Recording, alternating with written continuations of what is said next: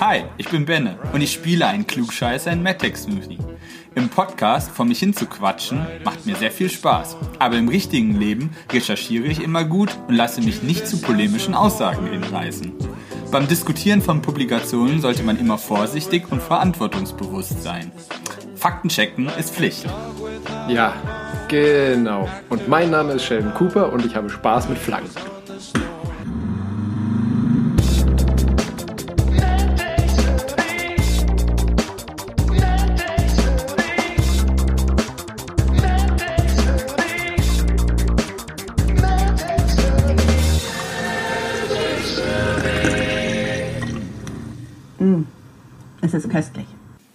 Damit herzlich willkommen zu einer neuen Folge MedTech Smoothie, Folge Nummer 29. Und auf meinen Ohren, wie immer aus Aachen zugeschaltet, mein Freund und Kollege Benedikt Stanitzek. Und ich bin jetzt schon dezent genervt, weil meine Technik nicht das macht, was ich will. Das ist natürlich unser erster Take und wir haben das jetzt nicht schon wieder probiert. Ja, und mit mir in der Drift-Arena der gut recherchierten wissenschaftlichen Publikation Sebastian Deutsch. Hi. Ey, das soll lustig sein hier. Ja, super lustig. Haha. Ja, es wird besser. Nein, ich. Nachdem ich, reiße jetzt meine zusammen. technischen, also, ja, nachdem ich jetzt meine technischen äh, Schwierigkeiten über die letzten Male wieder im Griff habe, äh, fängst du jetzt an. Ist auch gut. Ja, vielleicht wird mein PC auch einfach altersschwach. Man weiß Ja. es nicht. Es würde jetzt Sinn machen, nachdem meiner jetzt erst aufgegeben hatte. Ja, ne? Naja, es schneit.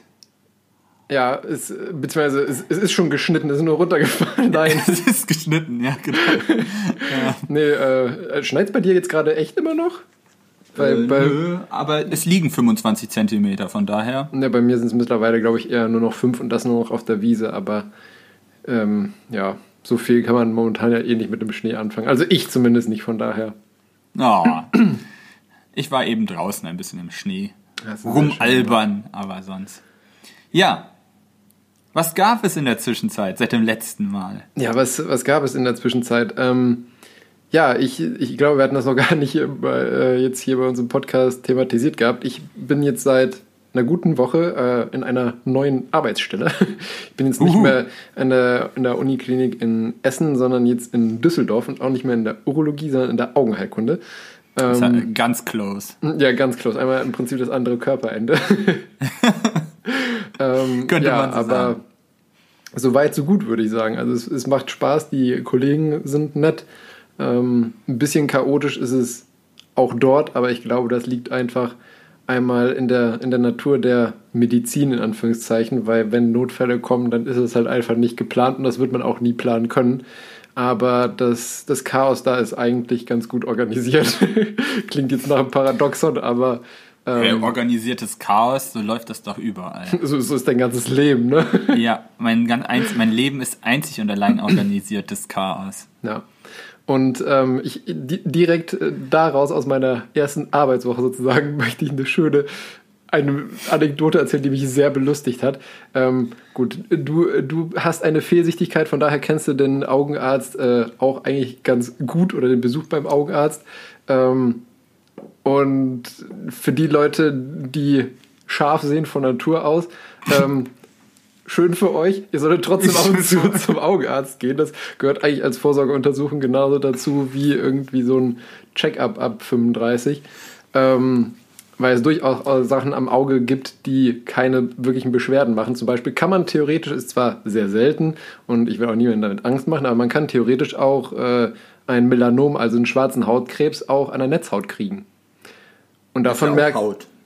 ja, vor allem auch pigmentierte Haut eben. Und Ja. äh, davon merkst du nicht, davon merkst du in der Regel erst, was, Wenn's wenn deine Lebenserwartung nicht mehr so super lange ist. Deswegen ähm, ist es nicht verkehrt, auch wenn man keine Probleme hat, mal zum äh, Augenarzt zu gehen. Und Das gilt aber generell, glaube ich, eigentlich. dazu, genau, dass man, klar, absolut. Ähm, Und man kann da auch nicht kein bestimmtes Alter dran machen. Krankenkassen machen da ja sehr gerne äh, an Vorsorgeuntersuchungen äh, Alter, Alt, Alters, Altern dran. ja, das stimmt. ein, quasi ab wann das übernommen wird, aber das heißt halt nicht, dass vorher die Krankheiten nicht auftreten können. Sie sind nur sehr selten. Ja, und so dann kann man als Krankenkasse ja sehr gut die Rechnung aufstellen, was kostet mich die Behandlung von den paar, die durchs Raster fallen und was würde mich eine Vorsorge für alle anderen kosten? Ja. Okay, jetzt habe ich schon wieder Nee, miese Petrig voll. Vollkommen berechtigt und du hast ja auch, auch recht damit. Also, was ich vor allem auch lustig finde, es gibt ähm, in, im niedergelassenen Bereich äh, gibt's je nach Alter nur insgesamt drei Abrechnungsziffern für verschiedene Pauschalen. Ich glaube, die erste geht im Prinzip von, von Geburt bis fünf oder sowas. Dann von fünf bis 58 und ab 59 bis unendlich sozusagen ist auch Von nochmal. fünf bis. Das- Ja, gut, das ist ja, da braucht jeder ja quasi die gleiche medizinische Versorgung. Ja, ja, ne? eben, deswegen, vollkommen sinnvoll. Nein, ähm, was ich aber eigentlich erzählen wollte. Für Es tut mir leid. Nee, alles gut. Ich bin ja, bin ja selber äh, abgekommen vom Pfad. ähm, nein, von meinem roten Faden.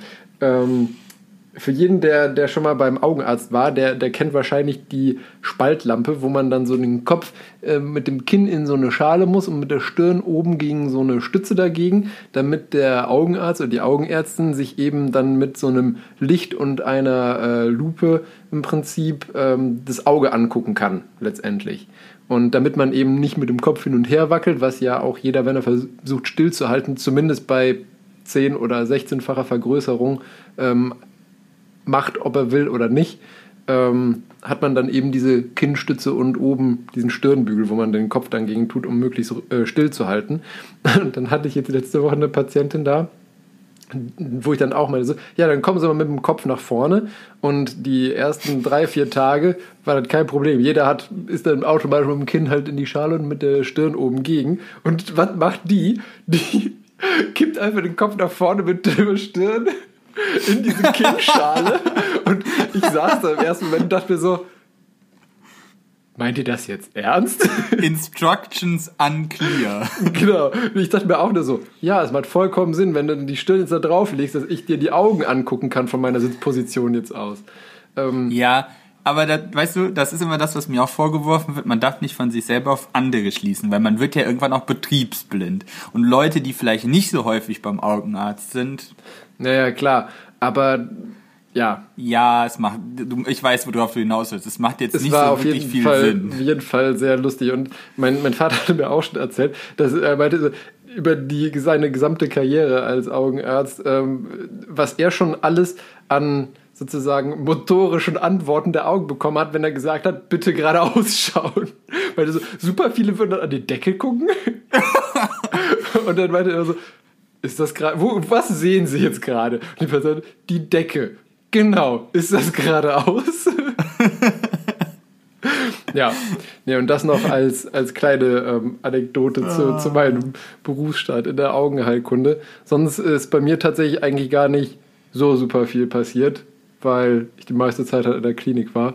Aber sonst gibt es halt auch momentan mit Lockdown und so nicht viel, was man eigentlich erleben kann. Außerhalb der Arbeit. Ja, Ja. bei uns im, bei uns im Institut ist jetzt eine äh, Abteilung komplett in Quarantäne, weil es Oh, da eine, zwei positive Fälle gab. Äh, ja, wir müssen ja jetzt ja auch nach Landesverordnung äh, im Büro, also sobald man jemanden in Präsenz trifft, FFP2-Masken tragen ab sofort. Cool ist tatsächlich, dass wir am Institut darauf Zugriff haben, auf welche. Also das bleibt dann nicht an uns kleben. Das finde ich sehr cool tatsächlich von einem Arbeitgeber wie dem Institut, dass dafür dann halt gesorgt ist. Ja, von daher wird sich das alles jetzt ein bisschen wahrscheinlich wieder verschärfen, aber für mich grundsätzlich nicht wieder ändern. Ja. Nee, das mit den FFP2-Masken, da muss ich sagen, bin ich mir gar nicht so sicher, in, inwiefern, beziehungsweise wie viele wir da vom Arbeitgeber aktuell gestellt bekommen, weil die meisten von uns tragen tatsächlich welche, aber zum Beispiel ich und auch, ich kenne auch zwei, drei andere, die die halt privat sich besorgt haben und tragen, weil ich glaube, so flächendeckend werden wir gar nicht mit FFP2-Masken versorgt, wo ich wiederum sagen muss, finde ich irgendwie ein bisschen blöd, weil ich meine, gerade in der Augenheilkunde, wenn du an der Spaltlampe sitzt, da haben wir dann zwar auch an der Spaltlampe so einen Plexiglasschutz, der ist aber irgendwie, keine Ahnung, 50 mal 30 Zentimeter, also relativ Aber ihr müsst klein. ja schon relativ nah an die Leute Eben, ran. eben. Und die sitzen dir dann auf, keine Ahnung, 20 Zentimeter, 10 Zentimeter gegenüber. Und ähm, was dann auch so eine Sache ist, ist zum Beispiel, dass, ich meine, die, die Masken sitzen ja gerade um die Nase rum nicht hundertprozentig dicht. Und wenn du dann so eine Lupe vors Auge hältst, um dir die äh, Netzhaut anzuschauen, ist ganz oft das Problem, dass einfach, wenn die Patienten atmen, was sie ja nun mal müssen, äh, dir halt die Lupe beschlägt. Was? Unverschämtheit. Und dann siehst du halt auch wieder nichts. Deswegen ist es auch ganz oft so, dass ich dann, wenn man, äh, wenn man irgendwie länger sich die Netzhaut anschauen will, dann muss dem Patienten sagen, ja, ziehen Sie zumindest mal die Maske unter die Nase, weil sonst siehst du halt einfach nichts.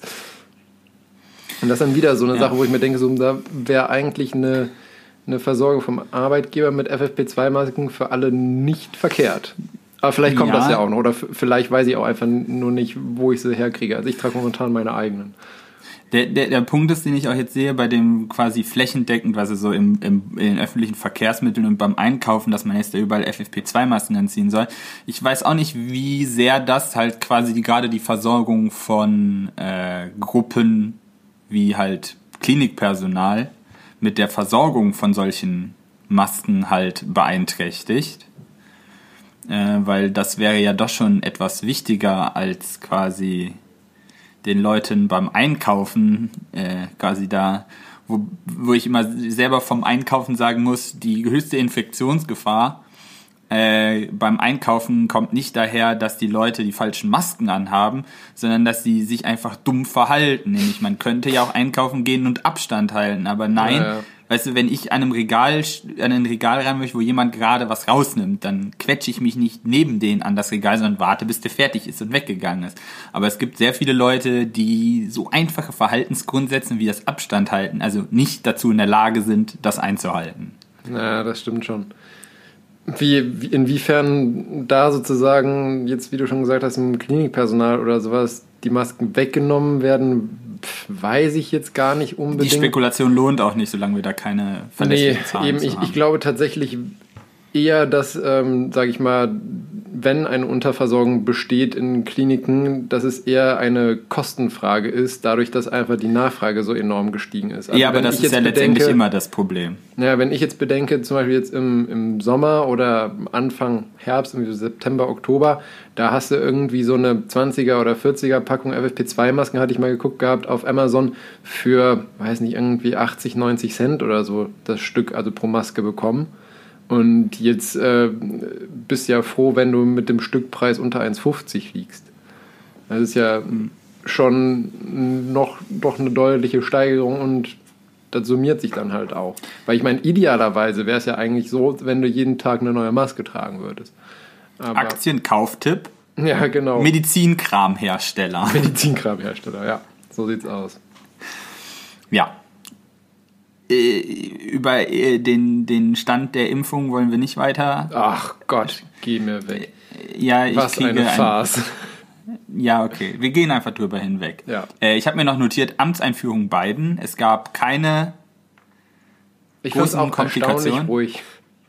ja, äh, aus der, aus der QAnon-Gruppe, äh, Ecke hat man nur gehört, dass sie alle ein bisschen verwundert war, dass der Trump nicht aus der Hecke gesprungen kam, alle verhaftet und aufgeknüpft hat. Na, Weil da war man sich sehr sicher, dass das passiert. tja.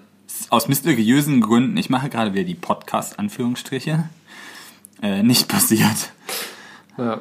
Ich, muss, Aber ich muss auch sagen, ich hätte tatsächlich damit gerechnet, dass man irgendwas an Störungen vielleicht mitkriegt. Jetzt nicht, dass, dass irgendwie da wieder irgendjemand die Bühne stürmt oder sowas. Aber Oh, dass, das man, auch nicht passiert. aber dass man irgendwie mehr auch von irgendwie Demonstrationen oder sonstigen Abseits mitbekommen hätte in der Presse. Ich meine, da, da Ja. gab es ja so ein paar, die gesagt haben, so, blablabla, äh, finden wir kacke, aber ich hätte Ja da gut, das wirklich- würde aber zum Klar, demokratischen klar, Grundspektrum absolut. passen. Aber ich hätte da tatsächlich mit mehr Terz nach, nach der Erstürmung des Kapitols mit gerechnet. Aber ich meine, toi, toi, toi, dreimal auf Holz geklopft, ähm, ist ja besser so als anders. Das stimmt. Ja. Okay, haken wir das damit ab. Damit haken Und- wir unseren allgemeinen Kram ab und wir gehen über zu unserer Tagesordnung. Eieieiei. Der Dackelclub ja fast tagt. ein wie ein Aktionärstreffen bei der Lufthansa an. alles für den Dackel, alles für den Club. Oh Gott. Ja, gut. Was hast du Schönes mitgebracht? Äh, ich habe tatsächlich als Paper mitgebracht, das heißt Hinter dem Schatten, habe ich es genannt. Äh, und als Ich habe manchmal einen Schatten, aber das meinst du wahrscheinlich nicht, oder? Du hast manchmal einen Schatten? Kennst du das nicht, wenn du sagst, du hast doch einen Schatten, wenn einer ein bisschen ballerballer gerade ist? Nee. Kennst du den Ausdruck? Das, hö- Das höre ich jetzt zum ersten Mal. Ah, okay, gut. Man hat doch grundsätzlich einen. Ein Schatten. Ja, erzähl einfach weiter. Hinter den Und als Schatten- Causa Obscura habe ich äh, Schwurbel-Autopflaster mitgebracht. Oh ja, ich, ich glaube, ich weiß, worum es geht. Und das, das, das ist Premium-Schwurbel. Wenn man sich die Preise anguckt, wirklich Premium-Schwurbel, muss man eigentlich sagen. Das stimmt, das stimmt. Sagen wir mal sehr lukrativ. Ja, sehr lukrativ, ja. Ähm, ich habe als äh, Paper mitgebracht der Böse, der Bessere und der Gute. Ja, okay, es ist zumindest schwarz, weiß und grau. Ja, genau, so ungefähr. Ähm, wobei ich damit äh, aufräumen werde und sagen werde, dass es alles eine Farbe eigentlich ist. Ähm, dann äh, ist im Prinzip an, an Anlehnung daran, habe ich mir nur eine Notiz gemacht, weil ich das noch erzählen wollte, weil ich das auch wieder so grandios bescheuert fand, muss ich sagen. Äh, die zu wenig Zuckerlimo. Oh, ich glaube, das habe ich auch gehört. Ich glaube, das war bei Extra 3 oder so. Ja, ich, ich weiß gerade gar nicht mehr, wo ich es her hatte, aber Ja, egal, egal. kommen wir nachher zu. Ähm, Ja. Und als Causa Obscura habe ich mal den Fall genannt Deckel drauf. Ah, Und ja, okay. ganz zum Schluss habe ich wieder den humoristischen Rauskehrer dieser Uh, Folge. uh. Yes. Ich bin gespannt, ich bin gespannt. Ja. Ähm, soll ich dann anfangen oder willst du anfangen? Ich weiß nicht, was mehr Sinn macht. Äh, wir machen das ja eigentlich immer so, ne? Dann, dann, eig- eigentlich, ja, ist egal. Gut, dann fange ich einfach mal an. Also, ähm, ich habe das Ganze ja, wie gesagt, genannt äh, der Böse, der Bessere und der Gute. Und Fifty Shades of Grey. nein, das machen wir jetzt nicht. Ähm, Achso. worum, Schade. es, worum es hier geht, ist, ähm, da bin ich auch so ein bisschen drauf gekommen, tatsächlich durch jetzt äh, meine, meine neue Stelle in der Augenheilkunde. Und zwar geht es um Zucker. Und zwar ist es insofern, bin ich darauf gekommen jetzt mit der Augenheilkunde, weil Diabetes sich halt auch relativ ja, schnell kann man eigentlich nicht sagen, aber sich auch äh, zum Teil, je nachdem wie ausgeprägt und wie gut eingestellt dann der Blutzucker ist, sich äh, durchaus dramatisch an der Netzhaut und dann eben entsprechend auch mit der Sehkraft manifestieren kann. Und da habe ich dann zufälligerweise vor kurzem erst ähm, einen ja, ganz interessanten Beitrag gelesen, ähm, da von, von der Seite DocCheck, wo ich auch mal meine Causa Obscura Fälle her habe, ähm, wo es eben um die Sache mit dem Zucker ging und die so ein bisschen, sage ich mal, auch mit, mit Missverständnissen aufräumt, um die ganze Sache. Ähm, wie es zu dem Titel gekommen ist, dazu komme ich später. Äh, erstmal jetzt so, so generell die Sache, ähm, Zucker nimmt jeder zu sich, ist auch in Maßen wichtig für unseren Körper, weil wir daraus... Und lecker. und lecker, genau.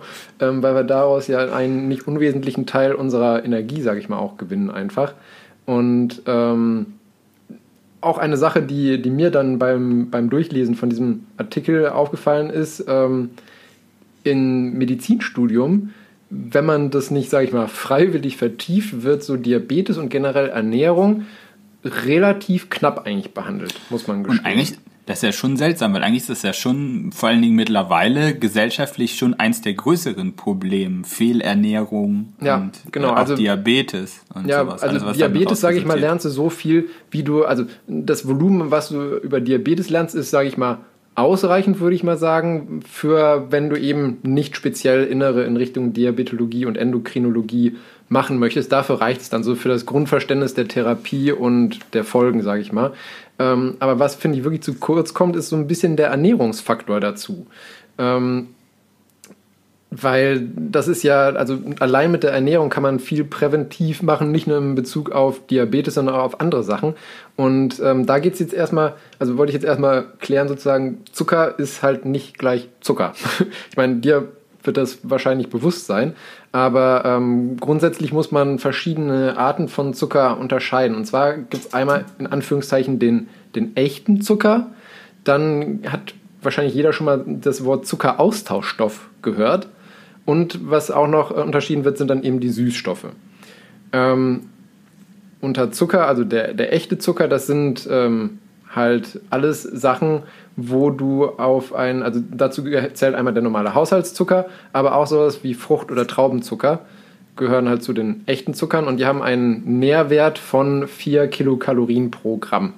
Das ist so der Standard.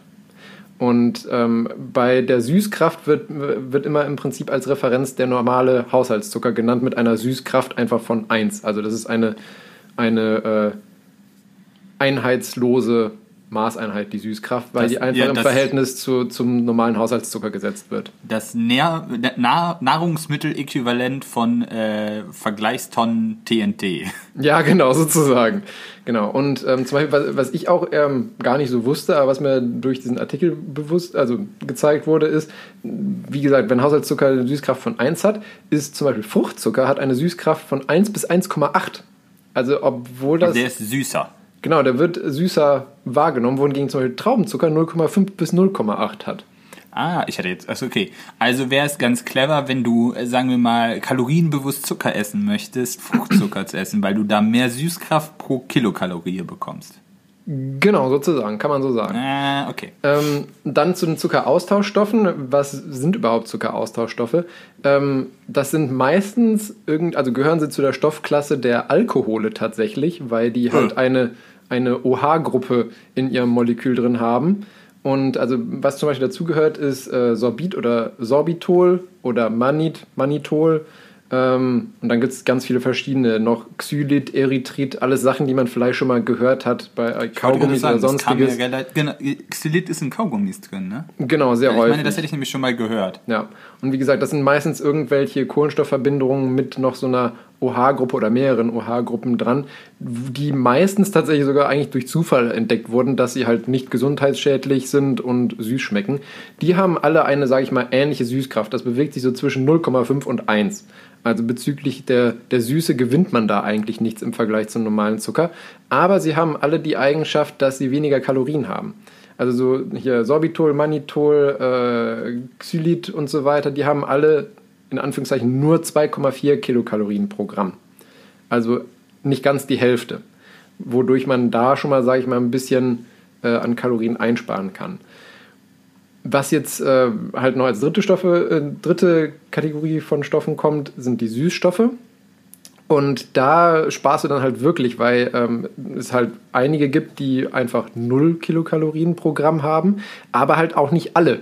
Und das ist ein häufiges Missverständnis. Süßstoffe sind nicht zwangsläufig kalorienfrei, weil zum Beispiel Aspartam, kennt wahrscheinlich jeder, hat auch 4 Kilokalorien pro Gramm. Der große Unterschied ist nur, dass es halt eine Süßkraft im Vergleich zum Haushaltszucker von 100 bis 200 hat. Das bedeutet, Oh, okay. du brauchst halt einfach viel, viel weniger für die gleiche Süße.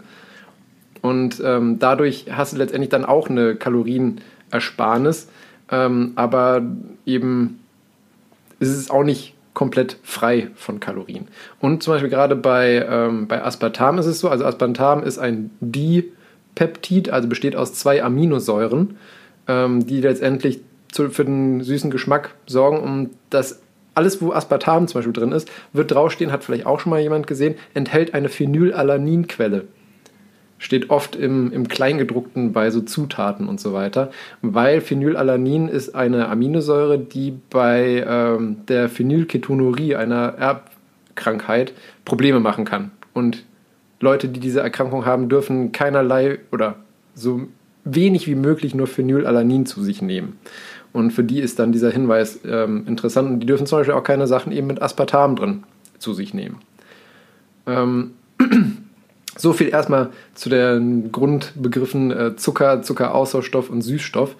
Ähm, dann muss man aber die Zucker selber auch nochmal ein bisschen unterteilen, weil es gibt nämlich Einfach-, Zweifach- und Mehrfachzucker, die relevant sind. Einfachzucker sind relativ schnell zusammengefasst. Das ist einmal die Glucose, das ist der Traubenzucker, die Fructose, das ist der Fruchtzucker. Dann gibt es noch Galaktose, das ist ähm, auch ein Molekül, das sieht der Glucose sehr ähnlich, hat nur, glaube ich, sogar an einem, an einem C-Atom anders äh, konfigurierte funktionelle Gruppen dran. Wird auch Schleimzucker genannt, was ich tatsächlich ein Oh, bisschen lecker. genau eklig finde. Und äh, Galaktose und Glucose zusammen, wenn die sich zu einem Zweifachzucker verbinden, ist das unsere Laktose, also der Milchzucker. Da nehmen wir sozusagen die, darüber nehmen wir die meisten Mengen Galaktose zu uns. Und dann gibt es noch als ähm, Einfachzucker, was ich tatsächlich sehr bisher noch nie gehört habe, ist die Tagatose. Das kommt wohl in ganz geringen Mengen auch in Milch vor. Wenn du das sagst. Ja, sage ich. Dann die, die Zweifachzucker, das sind, sage ich mal, äh, die Zucker, mit denen wir im Alltag ja, mit am häufigsten, sage ich mal, Kontakt haben oder die wir am ehesten als Zucker wahrnehmen. Einmal die Saccharose, das ist unser stinknormaler äh, Haushaltszucker, bestehend aus einem Molekül Glucose und einem Molekül Fructose. Also sprich unser Rüben- und Haushaltszucker. Und die beiden Moleküle sind dann eben verbunden. Dann gibt es noch den sogenannten Invertzucker. Das ist letztendlich nichts anderes als ein Gemisch ähm, aus Glucose und Fructose. Und das wird meistens als Sirup oder als Creme, dann auch als Kunsthonig bezeichnet, in der Lebensmittelindustrie einfach benutzt, weil es gut zu handeln ist.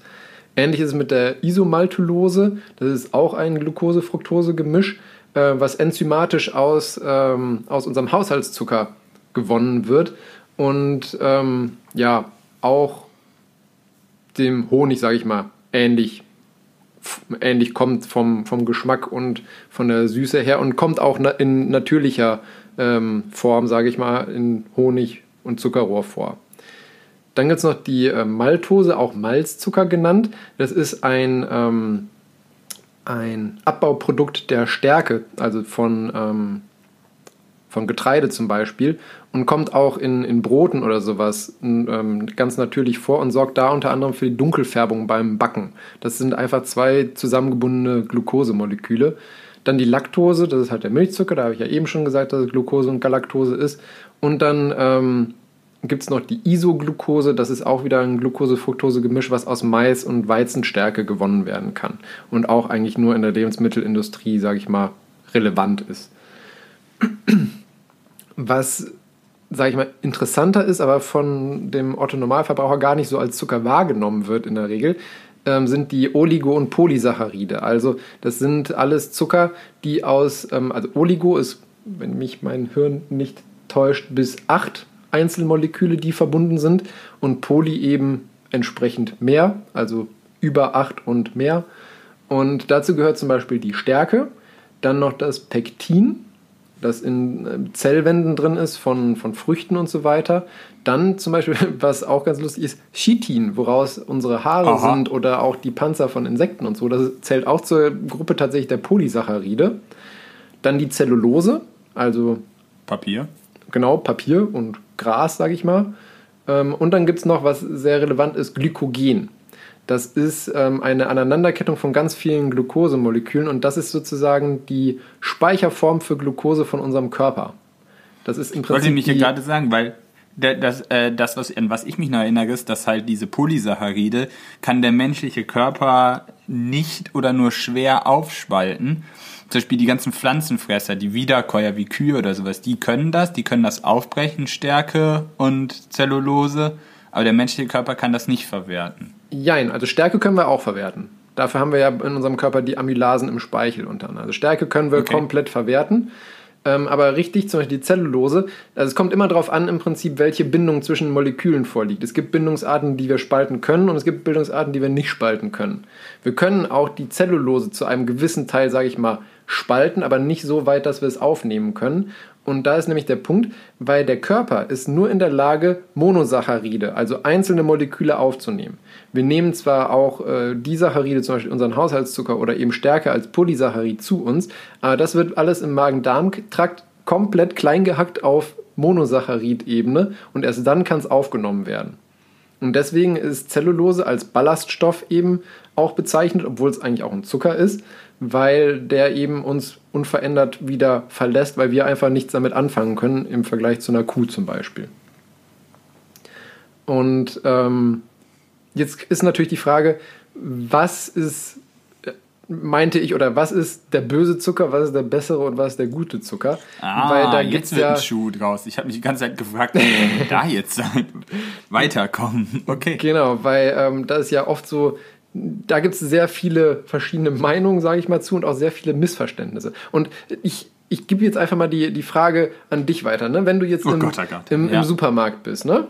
Ähm, oder sagen wir mal im Reformhaus, und du hast dann im Regal ähm, einmal halt die Tüte stinknormalen weißen Haushaltszucker stehen dann hast du dann noch äh, halt den, den braunen Rohrzucker daneben stehen. Und was jetzt momentan ja relativ, also relativ in Anführungszeichen, neu auf dem Markt ist, hast du daneben nochmal eine Tüte, auch mit einem braunen Zucker drin. Das ist der, ähm, der Kokosblütenzucker. Also ich hatte jetzt noch Stevia oder sowas im Kopf. Das ist ja ein Süßstoff, kein Zucker. Ich habe keine Ahnung. Ich, Ja, und- ich kaufe den also normalen Zucker. Zucker. Also ich, ich wollte gerade fragen, was, was würdest du sagen, ist der, ist der gesündeste? Oh, komm. Das ist jetzt wieder so, weil man würde jetzt ja von der ähm, landläufigen Meinung davon ausgehen, wenn man den fancy Öko-Bio-Kram, diese Kokossapsche kauft, das ist ganz toll und damit tut man sich was Gutes und mit dem stinknormalen, raffinierten Haushaltszucker, das ist ganz böse. Aber da du mich so fragst, ist es wahrscheinlich exakt umgedreht. Oder vielleicht nicht ganz und der Rohrzucker ist noch ein bisschen... Ich mag braunen Rohrzucker eigentlich sehr gerne, weil der, der schmeckt noch ein bisschen anders. Ja. Aber das hat ja nichts mit gesund zu tun. Also, ich versuche Zucker generell zu vermeiden, aber. Ja, Okay. und, und da machst du es eigentlich auch schon, schon richtig, sag ich mal. Weil, aber du hast äh, genau richtig gesagt, so in der, in der allgemeinen Wahrnehmung ist so der, der weiße Haushaltszucker ist der böse Zucker. Ja, der, damit wird alles Schlechte, das kriegen was, wir doch schon immer eingetrichtert. Genau, der, oder? damit wird alles Schlechte, was irgendwie mit Zucker in Zusammenhang steht, wird dann mit diesem weißen Haushaltszucker verbunden. Dann der, der braune Zucker, den man schon mal kriegt, der ist, der ist okayer, würde ich sagen. Der, der wird schon eher mal toleriert. Oder we- wenn du einem, der, sage ich mal, sagt, ich, ich möchte mich äh, bewusster ernähren und du dem halt den weißen und den, den braunen hinstellst, abgesehen jetzt vielleicht von der geschmacklichen Präferenz, würden, glaube ich, mehr Leute tatsächlich zu dem braunen ähm, greifen. Und jetzt seit neuestem oder seit kurzem gibt es halt bei uns auch häufiger diesen Kokosblütenzucker. Und der ist auf einmal super gesund. Irgendwie so in der, von. in der Wahrnehmung. Ja, den gibt es auch nicht im normalen Supermarkt in der Regel, sondern halt nur so Reformhaus oder so Bioläden und sowas. Wer geht denn da einkaufen? Nein. Ähm, so, und ähm, um das Ganze jetzt vorweg schon mal abzukürzen, es ist alles gleich schlecht. Letztendlich steckt nämlich in allen drei Formen, egal welcher, es ist alles Saccharose. Alles Ja, der gleiche okay. Haushaltszucker.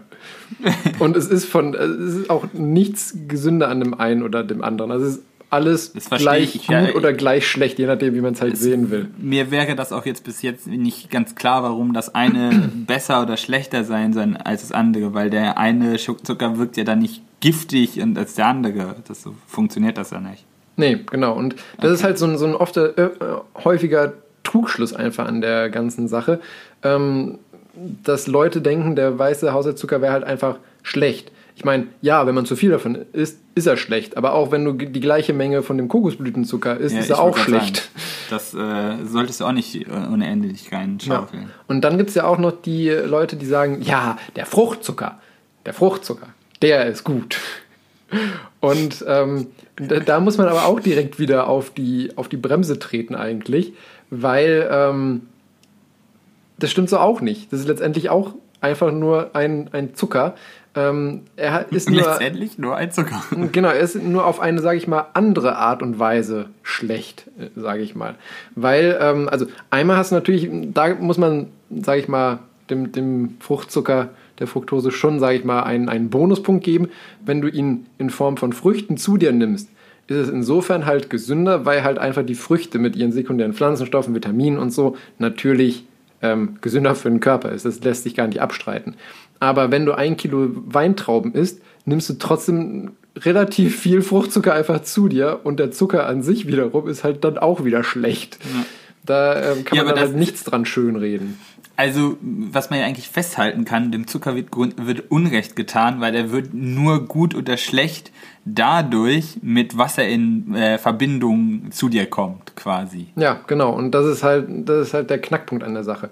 Und ähm, weshalb de, der Fruchtzucker auch, sag ich mal, fälschlicherweise ähm, als, als gesünder oder auch besser für Diabetiker wahrgenommen ähm, wurde über lange Zeit, ist, dass er ähm, einen etwas anderen ähm, Weg im Körper nimmt. Weil wenn du äh, Glucose, also einen Traubenzucker zu dir nimmst, der wird halt im Darm ähm, resorbiert und dann insulinabhängig verstoffwechselt. Das bedeutet, der geht ins Blut, dadurch steigt der Blutzuckerspiegel und durch den gestiegenen Blutzuckerspiegel wird Insulin ausgeschüttet und das Insulin sorgt dafür, dass dann der Zucker eben in die Körperzellen aufgenommen wird.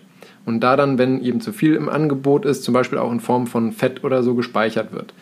die äh, Fructose, also der Fruchtzucker, äh, ist insulinunabhängig. Die, der geht, wird auch im Magen-Darm-Trakt resorbiert, wird dann aber in der Leber komplett im Prinzip von der Leber aufgenommen und dort dann schon verstoffwechselt in ähm, einmal Glycerin, was als Rückgrat für die äh, Fett, körpereigene Fettherstellung äh, genutzt wird, oder wird dann zu späteren Zeitpunkten erst dem Zuckerstoffwechsel im Körper zugeführt. Aber Fructose sorgt insofern nicht direkt für eine Erhöhung ähm, des Blutzuckerspiegels. Das stimmt insofern schon. Aber wenn du halt übermäßig Fruchtzucker zu dir nimmst, dann führt das dazu, dass du einmal im Blut erhöhte Blutfette hast, also die Triglyceride in deinem Blut steigen dann dadurch, weil das eben, wie gesagt, zur Bildung von Glycerin führt.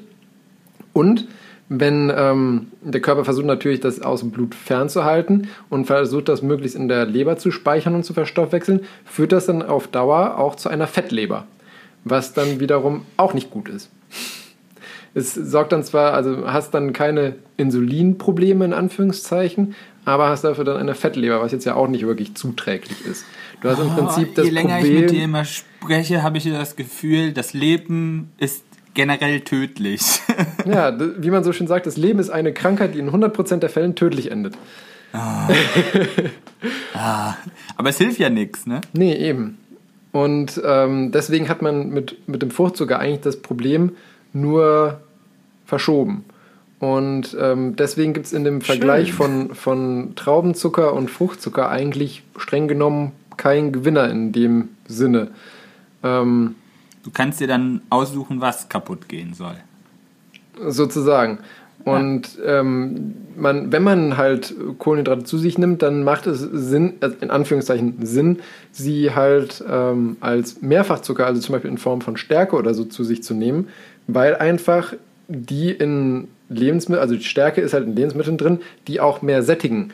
Und dadurch, dass es erst vom Körper noch eben diese langen Ketten äh, zerlegt werden müssen, steigt der, Blutspiegel, äh, der Blutzuckerspiegel auch etwas langsamer und äh, nachhaltiger. Und dadurch ist es zwar auch immer noch Zucker letztendlich, aber ähm, ja, etwas Besserer schonenderer Zucker. Zucker. Ja, Ah. schonender. Ich würde nicht besser sagen, aber schonender. Nein, ich wollte jetzt wieder auf deinen Titel zurückkommen. Ja. Aber ja. Aber das ist ja das auch, was man so, was mir auch noch irgendwie immer, was mir so nachhalt, wenn man mir das so gesagt hat, quasi, dass das besser ist, weil das diese kurzkettigen Zucker immer sofort, sofort ins Blut gehen äh, und dann halt abgebaut werden müssen. Also diesen, diesen Zuckerpeak, wenn du jetzt diesen Spiegel im Blut angucken willst und über bei langkettigeren Zuckern, äh, Zuckern das heißt über eine längere Zeit braucht. Dieses klassische Kartoffeln machen länger satt als ja, Nudeln. genau. Das ist äh, ähnlich, sage ich mal. Ja, und ähm, um, um mit dem Kokosblütenzucker-Mythos noch aufzuräumen, weil mich Ich das wusste gar nicht, dass es einen gibt. Ja, das Schön, ist was ich hier mal was lerne. mich so ein bisschen auch an der Sache aufregt. Also letztendlich ist es einfach der, das ist einfach der Nektar aus den, ähm, aus den Blüten von der Kokospalme oder auch von anderen Palmen kann das genommen werden. Das, Das hat bringt kein, mich auf die Palme. Genau. Und ähm, letztendlich wird er dann halt eingekocht, sodass du halt auch den Kristallzucker hast. Und das ist auch einfach Saccharose. Also genau das gleiche wie unser weißer Zucker. Der wird allerdings beworben mit, er ist so viel gesünder, weil Vitamine und bla und so. Das wollte ich mir jetzt gerade fragen. Was ist der Plot-Twist da dran? Warum verkauft sich das?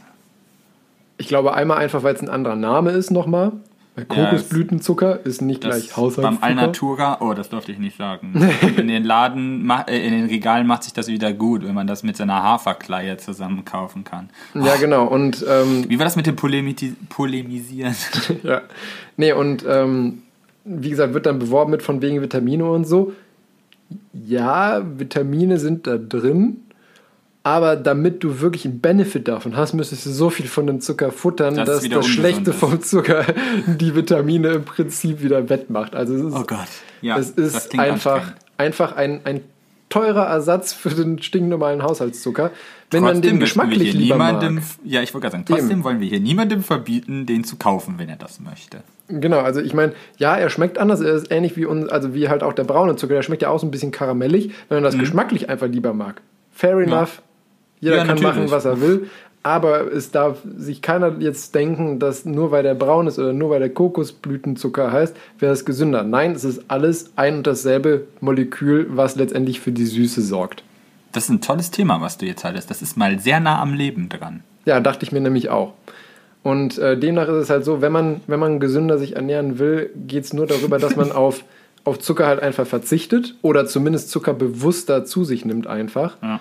Und, Wenn sich ähm, generell bewusst ist, wo das alles drin ist in und was für rauen Mengen. Also Ja, eben, genau. diese, man, jeder kennt ja immer diese Bilder mit diesen aufgestapelten Zuckerwürfeln, was Ja. wo drin ist. Und äh, bezüglich der Süßstoffe hatte ich überlegt, ob ich da auch noch drauf eingehen soll, aber das hatte ich eigentlich ja schon mal relativ ausführlich in einer Folge zuvor ähm, behandelt gehabt. Und ich habe auch extra nachgeguckt, das war nämlich Folge Nummer 3 mit dem Titel Künstliche Küche. Da habe ich schon relativ viel zu Ah. Süßstoffen ähm, erzählt gehabt. Deswegen, wer noch was zu Süßstoffen wissen möchte, kann dann in Folge 3 einfach nochmal reinhören. Ähm, da ging es ja auch schon viel darum, wie gesund oder ungesund die sind.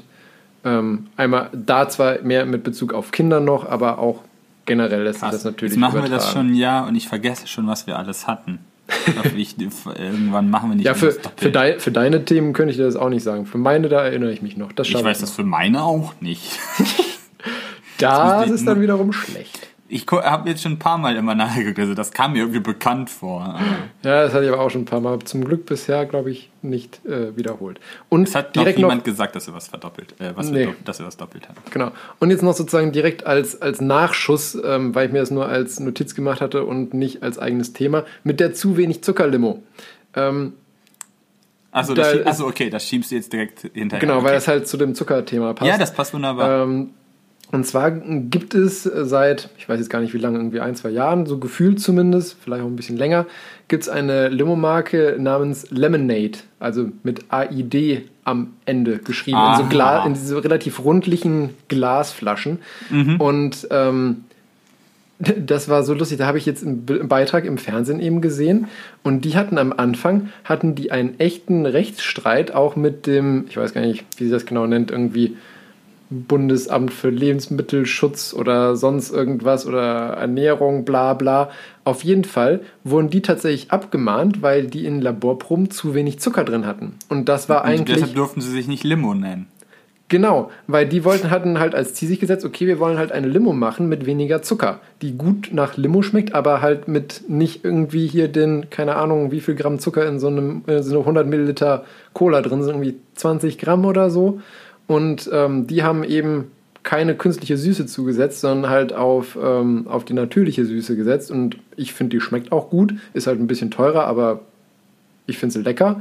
Jeder, Und- wie er mag. Genau. Wir sind wieder bei dem Thema. Genau, und äh, die wurden, wie gesagt, abgemahnt, dass sie sich halt nicht Limo nennen dürfen, weil nach deutscher Gesetzgebung darfst du ein Getränk nur Limo nennen, wenn es einen Zuckergehalt von mindestens 7 Gramm pro 100 Milliliter hat. Ja, und wie sollen sie es jetzt nennen? Äh, so klassisch, wie man das macht, nicht, Dreh, äh, nicht Döner, sondern Drehspieß Döner Art oder nicht Wiener Schnitzel, sondern Schnitzel Wiener Art. Ist das dann ein äh, fruchthaltiges Erfrischungsgetränk Limo Art oder was? Ich, ich glaube tatsächlich, also ich muss sagen, ich, ich habe dann, weil ich das nur so mit, mit einem aufmerksamen Auge mir angeschaut hatte, diesen Bericht, habe ich gar nicht mitbekommen, äh, wie dieser Rechtsstreit letztendlich ausgegangen ist. Ich glaube, daher kommt es, dass die sich auch mit dieser komischen Schreibweise Lemonade nennen. Also, Also, wird ja geschrieben L-E-M-O-N-A-I-D. Also Ah, quasi, weil ausgesprochen dann ist im Prinzip Lemonade. Genau, also ausgesprochen wie halt die normale Limonade, aber anders geschrieben. Ich glaube, das war dann so der Twist an der Geschichte. Ulkig. Aber auch wieder so bescheuert, ne? Da versucht Ja, aber da kann einer man was mal mehr besser zu von machen. Verbraucherschutz sprechen, Nee, oder? eben, da versucht einer ein, ein Problem zu lösen und kriegt dann wieder unnötig Knüppel zwischen die Beine. Böse Zuckerlobby. Ja, die böse Zuckerlobby. So sieht's aus. Gut, jetzt bin ich mit meinem Zuckerthema aber auch am Ende und habe auch schon relativ lange gequatscht und jetzt bist du dran mit deinem Ja, aber es hinter dem ich Schatten. äh, sagen wir mal, sehr erhellend, haha. Schatten, haha, hell. Ah, ah, guck mal, da hat jemand verstanden. Ja, dann, Ja. dann, erhell mal meinen Schatten. Äh, und zwar habe ich mir diesmal rausgesucht ähm, ein äh, Paper aus, äh, vom MIT, aus Cambridge, Massachusetts, von Connor Henley, äh, Tomohiro Meda, Tristan Swedish und Ramesh Raska. Äh, das heißt äh, Imaging Behind o Occulters äh, Using Two Bounce Light. Äh, und was das beschreibt, ist, dass sie ein, äh, Hüpfendes ein, ein, Licht. Verfahr ein Verfahren entwickelt haben, Diesmal tatsächlich ohne irgendwelche nennenswerten neuronalen Netze oder KI oder sowas. Wahrscheinlich könnte man das auch so machen. Sondern es ging einfach um die Verfahrensweise, wie man das am, äh, am besten detektiert und äh, misst und erstellt. Nämlich ein Bild zu erstellen ähm, von einem Gegenstand, den man nicht sieht. Nur anhand seines Schattens. Also darfst du dir so vorstellen, du Ah, hast okay, eine ja, Lichtquelle, verstehe. Mhm. äh, eine Wand, da steht was hinter und dann wieder eine Wand so an der Seite. Und dann halt durch einen Spiegel wird die Lichtquelle halt um die Wand rumgeleitet und fällt dann halt auf den Gegenstand hinter der Wand.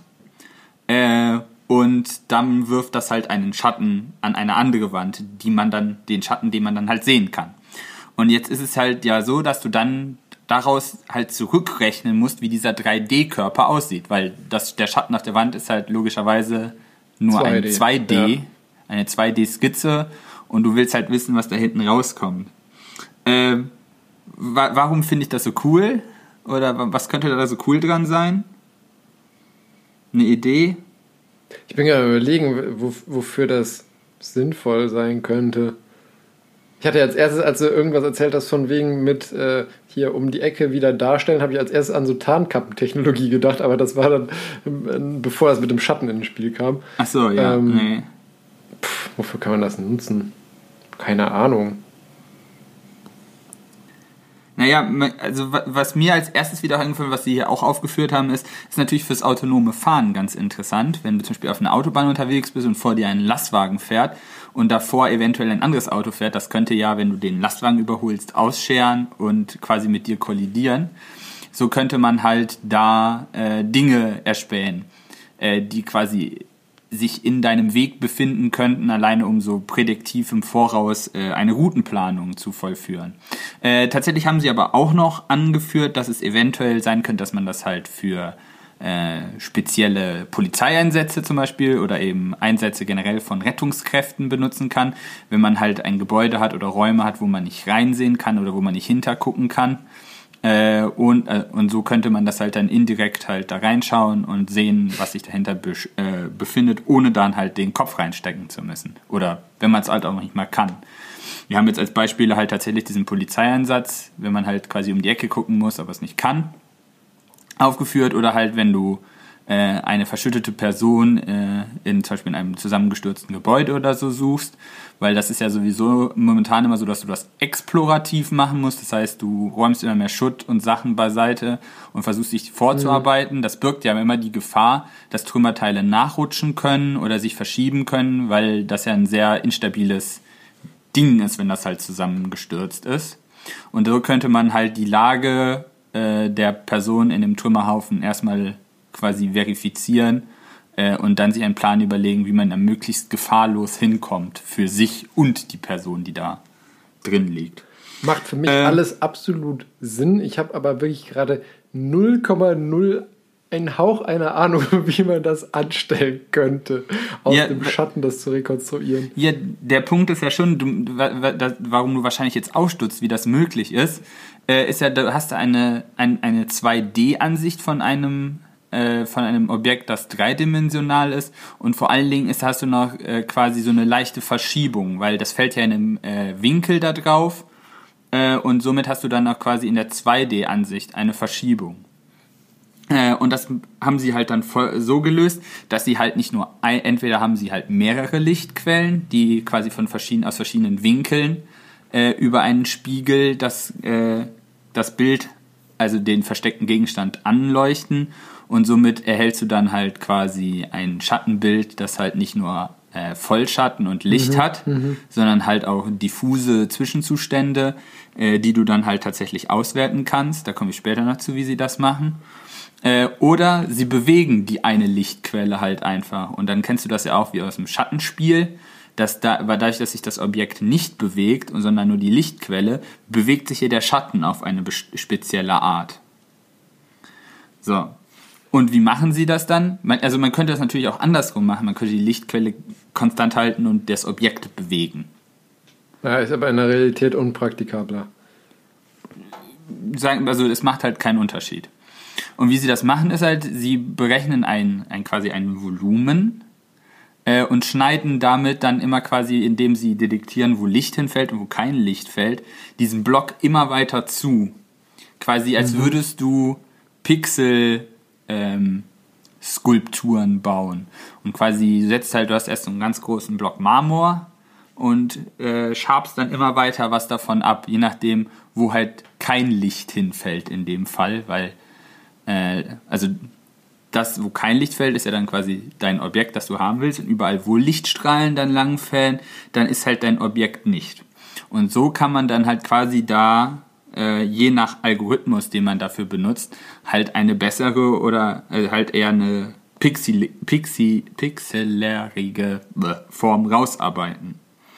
Ähm, Macht für mich soweit Sinn, ja. aber was mich gerade noch absolut äh, stutzen lässt, ist, wie macht man das ähm, im, im Real-Life-Einsatz? Weil ich meine, zum Beispiel mit dem Beispiel, er, er, verzweifelt an seinem Schreibtisch. Es ist ein Paper. Also man sieht das auch hier drin, wie Nee, aber ich meine, ich meine, wenn, also wenn die halt das Beispiel so mit, dem, mit einer verschütteten Person oder so genommen haben, macht ja Sinn für mich.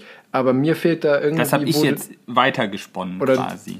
Ja, aber auch mit. Die dem, hatten halt Rettungseinsätze gesagt. Ja, oder auch mit dem, mit dem autonomen Fahren. Da fehlt mir im, im äh, Real-Life-Einsatz, fehlt mir da irgendwie der Screen für den Schatten. Naja, du hast ja immer, also die haben es halt jetzt momentan mit einem sehr geraden Screen gemacht, um halt quasi die besten Detektierungsmöglichkeiten zu haben.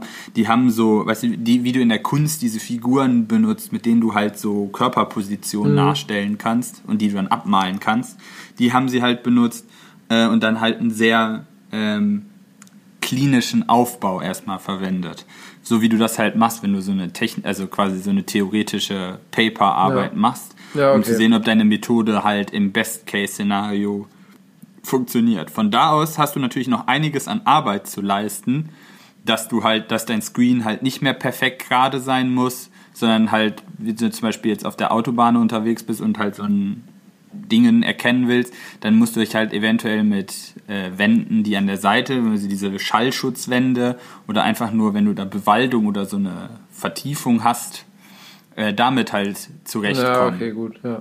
Das kann man ja, müsste man dann halt auch zurückrechnen, indem du halt quasi diese Wand abtastest und das halt nachkorrigierst, weil dann siehst du ja auch, welche Geometrie dein Screen hat und damit könntest du die Pixel ja auch wieder korrigieren. Aber ja, es ist halt noch eine Ebene mehr, die du machen musst, weil du nicht nur quasi die, äh, diese 3D-Fotometrie anwenden musst, um von deinem 2D auf das 3D-Bild wieder zurückzurechnen, äh, sondern du musst halt quasi erstmal von einem 3D-Bild, das du auf so einer verzogenen Leinwand hast, wieder zurück auf ein 2D-Bild schließen und ja, von da aus dann einen Rechenschritt noch hinzugefügt. Ja, du hast halt noch deutlich mehr Variablen. Ja. Und deshalb haben sie das hier auch gerade dahin entwickelt, nicht halt ähm, das pixelpräziseste Verfahren zu benutzen und zu entwickeln, sondern das robusteste.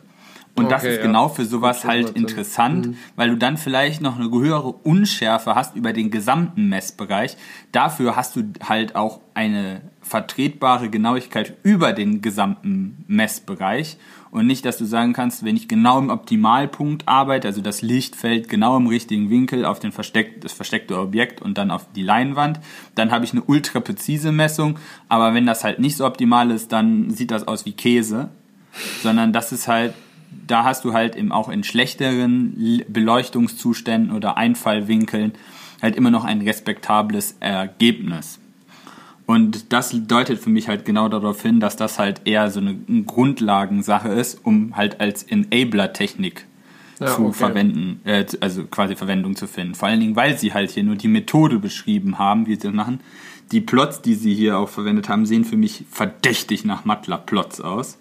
Da habe ich auch schon mal mitgearbeitet, quasi Bilderkennung mit MATLAB, dass du halt die äh, Pixelfarbe als Wert dann übersetzen kannst in einem, äh, in einem Bild und dann halt mit Zahlen rechnen kannst. Mhm. Weil du hast ja quasi bei jedem, wenn du jetzt sagen wir, in Graustufen arbeitest, hast du ja quasi 0 ist schwarz und 1 ist weiß und dann da drauf verteilt halt die Werte für den Graustufen. Du kannst das halt auch mit jedem anderen Farbspektrum machen. Wo es ein bisschen schwierig wird, ist, wenn du halt äh, RGB-Farben hast, weil die ja nicht linear in irgendeine Raumrichtung sind. Das stimmt. Äh, Na gut, aber ich meine, für, für, für das Konzept ist ja Farbe auch eigentlich eher sekundär. genau. Also zumindest für die Anwendungsbeispiele, die sie da hatten. Ja gut, wenn du es mit Schatten und Licht machst, hast du die Dimension ja sowieso schon nicht mehr. Das stimmt. Da hast du ja sowieso nur Graustufen. Ja. Aber das macht es ja auch gerade so interessant, äh, weil du musst ja gerade bei solchen Anwendungen immer auf, es muss schnell gehen, es muss zuverlässig gehen Ja, und es sollte so stimmt. wenig Rechenspeicher wie möglich verwenden. Natürlich könnte man sowas wahrscheinlich auch noch sophisticateder, also mehr spezifisch mit einem neuronalen Netzwerk oder einer künstlichen, also mit einer künstlichen Intelligenz lösen. Aber dann brauchst du wieder viel Rechenleistung, viel grafische Rechenleistung vor allen Dingen. Und gerade wenn du dann im Auto unterwegs bist, also beim autonomen Fahren das verwenden willst oder in einer Einsatzsituation das machen möchtest, hast du halt nicht, dann brauchst du also in deinem Einsatzlastwagen einen Rechner mit 15 Grafikkarten drin oder sowas, um das nachzurendern. Naja, das, das brauchst du auch nicht. Es soll ja nur auch schnell eine mögliche Gefahr oder eben äh, Ja. ja. Struktur, die von Interesse ist, darstellen. Ich fand auch vollkommen interessant, wie sie erstmal quasi die Form von äh, Schatten generell definiert haben. Das heißt, dass du erstmal äh, quasi äh, defini oder herausfinden musst, wie so ein Schatten fällt, wenn du ein 3D-Objekt hast. Es Ja, ist das ja stimmt. einfacher, wenn du halt von vorne einfach auf ein Objekt und dahinter ein Screen hast, wo dann der Schatten drauf fällt. Aber du fällst ja dann mit, mit Seitenlicht von der Seite, das heißt, du kriegst ja immer ein Bild mit Winkel Ja, äh, und wie diese Winkelkorrektur dann halt funktioniert und dann daraus halt zurückzurechnen, wie du aus diesem, äh, aus diesem mit diesem Carving Approach nennen sie es immer, also tatsächlich halt, dass sie dann halt aus so einem Formmaterial virtuell halt dann immer quasi die Pixel wegfräsen, die zu hell sind. Mhm. Ja. Krass. Ja, aber ich meine, das, das ist ja im Prinzip auch äh, die, die Technik, die man sich äh, zunutze macht, wenn man ähm, so 3D-Bildrekonstruktionen macht. Gibt es ja auch mittlerweile für den, für den Heimgebrauch, dass wenn du ein Objekt halt aus ganz vielen verschiedenen äh, Positionen fotografiert hast, dass du dir dann dein 3D-Mesh rekonstruieren kannst anhand dessen, dass du eben ganz viele verschiedene Winkel hast und dadurch letztendlich weißt, wie die Oberfläche wo aussieht. Ja, da kannst du ja halt die Distanzen ähnlich. dann halt wieder zurückrechnen, weil du die Proportionen dann triangulieren kannst. Gut, das kannst du bei, einem, bei den Bildern, wenn du das verschiedenen Perspektiven hast, auch. Aber da hier ist ja schon die, der Clou, dass du halt jedes Mal nur eine 2D-Ansicht hast. Ja, du hast das halt, stimmt. Bei, bei den Ja. Bildern hast du immer sogar noch Farbnuancen, äh, Nuancen, an Ja, Hand du halt Pixel einfacher. zählen kannst oder Ja. so. Also zum Beispiel einen Punkt siehst, der sich irgendwie verändert. Aber wenn du nur eine schwarze Fläche hast auf einem weißen Grund, hast du die Information ja nicht. Ja, und du hast natürlich habe, auch nochmal, wenn du, wenn du Blendeneinstellungen und sowas hast, dann hast du natürlich auch nochmal eine mehr- Tiefeninformation und die hast du halt bei dem Schatten halt auch nicht. Ja, das stimmt. Deshalb macht das ja eigentlich für den Anwendungsfall so interessant, weil du halt wenig Daten hast, aber es macht es auch schwierig, weil du wenig Daten hast. Crazy, aber echt genial irgendwie. Ja, das ist halt, weil es halt so ein einfacher äh, Mechanismus ist, der viele, also viel Implikationen haben kann Mhm. einfach. Das Ja. ist echt, echt cool. Wobei ich mir das, wie gesagt, ähm, also ich glaube, beim autonomen Fahren, wie du schon meinst, also wenn du, klar, wenn du so eine, so eine Schallschutzmauer hast oder so, kann ich mir gut vorstellen. Aber ich glaube, mit so Bäumen und so weiter, ich glaube, das wird dann auch zu Das ist schon sehr dynamisch, ja. Ja. Weil, was ich mir wiederum eher vorstellen könnte, ist, dass man dann vielleicht die Schatten auch auf dem Boden oder sowas nimmt, je nach Einfallswinkel vom Licht. Die kann man sich natürlich auch zunutze machen. Ja, das da hast ja auch ein relativ, möglicher Screen. Eben, da hast du ja auch einen relativ ebenen Screen einfach. Also wenn ich mir vorstelle, wie, wie weitwinklig mittlerweile diese Kameras in den Fahrzeugen sind, siehst du ja schon ein relativ großes, äh, großen Bereich. Ja. Und es, ich habe jetzt auch äh, schon von AIs gehört, die automatisch von Bildern Schatten entfernen können. Das heißt, sie können sehr gut auf einem Bild Schatten auch detektieren. Mhm. Dann weißt du, wo dein Schatten ist und dann könntest du mit dem Schatten schon mal weiterarbeiten. Das stimmt. That's Future Content. Aber ja, ich finde das als Enabler ganz interessant, was du damit halt alles anstellen kannst. Weil du damit tatsächlich eine sehr einfache Technik hast, äh, quasi eins der größten Mensch, Menschheits, ne, Menschheitsträume quasi zu lösen, nämlich durch Dinge, durch Wände zu gucken quasi. Ja, das stimmt. Ohne ja, dass sind, wir, halt irgendwie. sind wir echt mal gespannt, was, was daraus noch so wird. Du brauchst halt kein fancy Infrarot oder so ein Kram Nee. oder Schall, Ultraschall da durchzugucken oder irgendwie sowas. Ne?